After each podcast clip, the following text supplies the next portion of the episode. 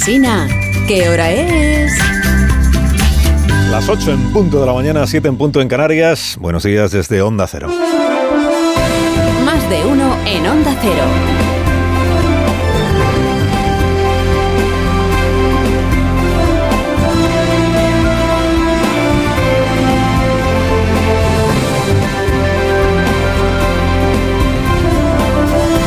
¿Cómo están? Bienvenidos a una nueva mañana de radio. Estrenamos el 17 de abril del año 2023 o en el calendario al revés, que es el que manejan los partidos políticos, estamos estrenando el día menos 41 para las urnas de mayo. Menos 41. Y les ha cundido el fin de semana a nuestros dirigentes mitineros, tanto que se dice de los cambios que ha habido en la forma de hacer política, y esto de los mitines sigue siendo como siempre. Llenar un recinto de fieles a la causa, a ser posible sin infiltrados que te lo boicoteen, poner detrás del orador a un montón de gente que asienta a todo lo que va diciendo, llevar unas cuantas frases preparadas para calentar al personal, ¿no? que te aplaudan. Y si además de mitinero profesional eres presidente del gobierno, pues tener a mano algún anuncio que poder hacer para que los medios de comunicación tengan o tengamos carne fresca que llevar a los clientes. ¿no? O sea que quien más le cundió el fin de semana de pico y pala propagandístico fue al presidente Sánchez, a quien habrá que reconocerle alguna vez esta dedicación que tiene a la causa política, un, no parar un momento en casa, ¿eh? propio de quien disfruta de la competición. Y a la vez se sabe en riesgo de salir corneado de la competición. El presidente en un mismo fin de semana pidió perdón por la negligencia más sonada de su acción de gobierno reciente e hizo un inusual y por ello extraordinario ejercicio de autocrítica sobre uno de los mayores problemas que sufre el país que él gobierna desde hace casi cinco años. Primero lo del perdón, con la boca pequeña, por lo del solo sí es sí.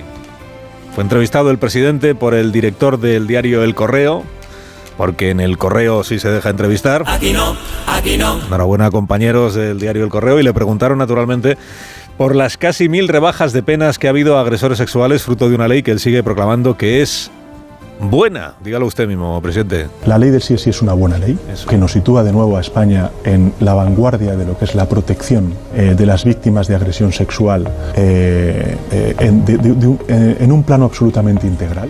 Es una buena ley. Es una buena ley que ha, que ha tenido como efectos indeseados. Es una buena ley, dice, ha rebajado penas a casi mil agresores sexuales. Es una buena ley. Los efectos indeseados se van a corregir esta misma semana, aprobando en el Congreso ya del todo el remiendo que ha diseñado la ministra de Justicia y que saldrá adelante porque el PP ha querido que salga adelante, que si no ya me contarás con qué votos iba a salir. Bueno, pues le preguntan los periodistas del correo al presidente por qué nadie ha asumido la responsabilidad política por este grave patinazo legislativo y el presidente no responde a la pregunta. ¿Por qué nadie ha asumido la responsabilidad? Eso no. Pero sí dice, con tono un poco de confesionario, que si hay que pedir perdón, si, ha- si hay, eh, si hay que pedir perdón, si hay, pues él lo pide, pero. Ay, los peros. Si hay que pedir perdón a las víctimas, yo pido perdón a las víctimas por estos efectos indeseados. Pero creo que eh, ningún diputado, incluso de los grupos parlamentarios que hayan eh, votado en contra de esta ley del sí es sí, está de acuerdo con rebajar las penas a eh, los agresores sexuales. No, si nadie quería rebajar las penas, pero aprobaron una ley, no los que votaron en contra, sino los que votaron a favor. Aprobaron una ley que baja las penas para algunos supuestos de agresiones sexuales. Lo comentábamos la semana pasada aquí con la ministra de Justicia. Extraño esto de rebajar penas sin darte cuenta de lo que estás haciendo. Bueno, medio año después de que empezaran las revisiones de penas, sin que la ministra de Igualdad haya dejado de serlo, y habiendo promocionado al entonces ministro de Justicia como magistrado del Tribunal Constitucional, no es solo que no se hayan asumido responsabilidades, es que medio año después eh, Sánchez da el paso de hacerse perdonar, pero. Anoche dijo Yolanda Díaz, esto en la sexta, que ya les aviso eh, que no se refería a lo de la ley del solo sí es sí. Yo creo que mm, en política, eh, Jordi, mm, uno tiene que asumir responsabilidades. Lo digo en serio. Y esto dignifica muchísimo eh, la política y a ti como persona. Uno tiene que asumir responsabilidades, pero no se refería a la ley del solo sí es sí, porque Yolanda Díaz votó en contra de la toma en consideración de la propuesta socialista. Entendía que no había por qué modificar la ley. No, ella estaba hablando de Grande Marlasca. y de la valla de Melilla. En política hay que asumir responsabilidades. Que era una manera de decir que tendría que haber dimitido el ministro del Interior. En política hay que asumir responsabilidades menos en lo del solo sí es sí. Que será corregido con los votos del PP, que no con los votos de Unidas Podemos, que no con el voto de Yolanda Díaz, salvo que el jueves nos dé una gran sorpresa a todos. Del PP, por cierto, dice Sánchez en esa misma entrevista que les he contado, que todos los avances en esta legislatura se han hecho a pesar del PP y sin el PP. Dice, si lo del solo sí es sí, bueno, eso sí, pero... Pero ahí dice Sánchez, si es para el bien de la causa feminista, bienvenido sea el PP. Que pareciera verdad que es el PP quien necesita sumarse al remiendo socialista y no al revés. Sánchez quien necesita a Feijo, porque si no, su remiendo decae.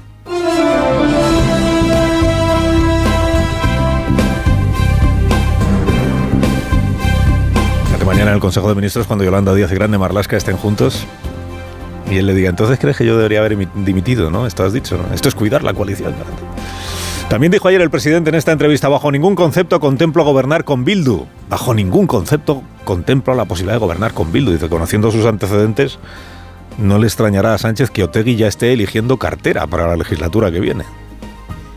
Si dan los números, claro, el insomnio aquel que tenía en 2019 Sánchez por gobernar con Podemos, ya sabemos en lo que terminó, que es en el gobierno de coalición, o lo que va quedando del gobierno de coalición. Después de la entrevista llegó este mitin en Valencia en compañía de Chimo Puig, que por cierto aguó, aguó sus críticas al gobierno por el no trasvase del Tajo Segura, teniendo al responsable del asunto ahí delante, dijo Chimo mejor frena un poco el furor combativo, ¿no? Y este fue el mitin en el que Sánchez hizo algo que casi nadie le reconoce al presidente que es la capacidad de hacer oposición no a la oposición, sino a sí mismo. Cinco años lleva gobernando España, casi cinco. La moción de censura fue en mayo del año 18, ¿se acuerdan? Y cada vez que el presidente habla del problemón de la vivienda, es como si estuviera afeándole al gobierno de la nación la ineficacia que tiene a la hora de abordar este asunto, solo que el gobierno lo preside él. Mirad, la vivienda es un problemón que en un país tan desigual como es España, el 70%, repito, el 70% de la desigualdad de nuestro país es producto de la dificultad, cuando no de la imposibilidad, de acceder a una vivienda digna. Un país desigual en el que es casi imposible acceder a una vivienda digna. Es una descripción verdaderamente dolorosa, cruda, dura, eh, para quien gobierna. Para quien es el... Pero es que hubo más. Dígalo de la Unión Europea, presidente. En una Unión Europea de 27 Estados miembros, España es el cuarto país, el cuarto país que más dinero, más sobreesfuerzo financiero tienen que, comprometer las familias para poder pagar el alquiler de su vivienda. Ahí estamos, somos el cuarto por la cola, o sea, el cuarto peor. En esto no podemos presumir de ir en la vanguardia de nada. Y en lo de la vivienda pública, Tampoco, presidente, dígalo de la vivienda pública. España es el tercer país de la Unión Europea que más viviendas vacías tiene y en cambio es de los países que menos vivienda pública tiene. España cuenta solamente con un 3% de todo su parque en España en vivienda pública, cuando la media europea es del 9% o cuando hay países avanzados que están en el 20%. No es que estén en el 9%, es que están en el 20%. fíjate el abismo que supone esto, ¿eh? del 3% de vivienda pública que tenemos aquí al 20% en otros países a los que nos gustaría parecernos, como se dice ahora. O sea que en esto tampoco nos hemos armonizado. Claro, es que hay un solo, solo a un 3% de vivienda pública eh, cinco años después. Cinco años gobernando España para llegar a estas conclusiones tan amargas. Pero gracias a Dios y gracias al calendario de exámenes electorales que tenemos a la vista y gracias al Frankenstein, ahora llega ya por fin la ley que va a resolver el problemón. Que dirá usted, ¿no podían haberse puesto de acuerdo antes? Pues sí, eso está diciendo Johnny Belarra, por ejemplo, Unidas Podemos.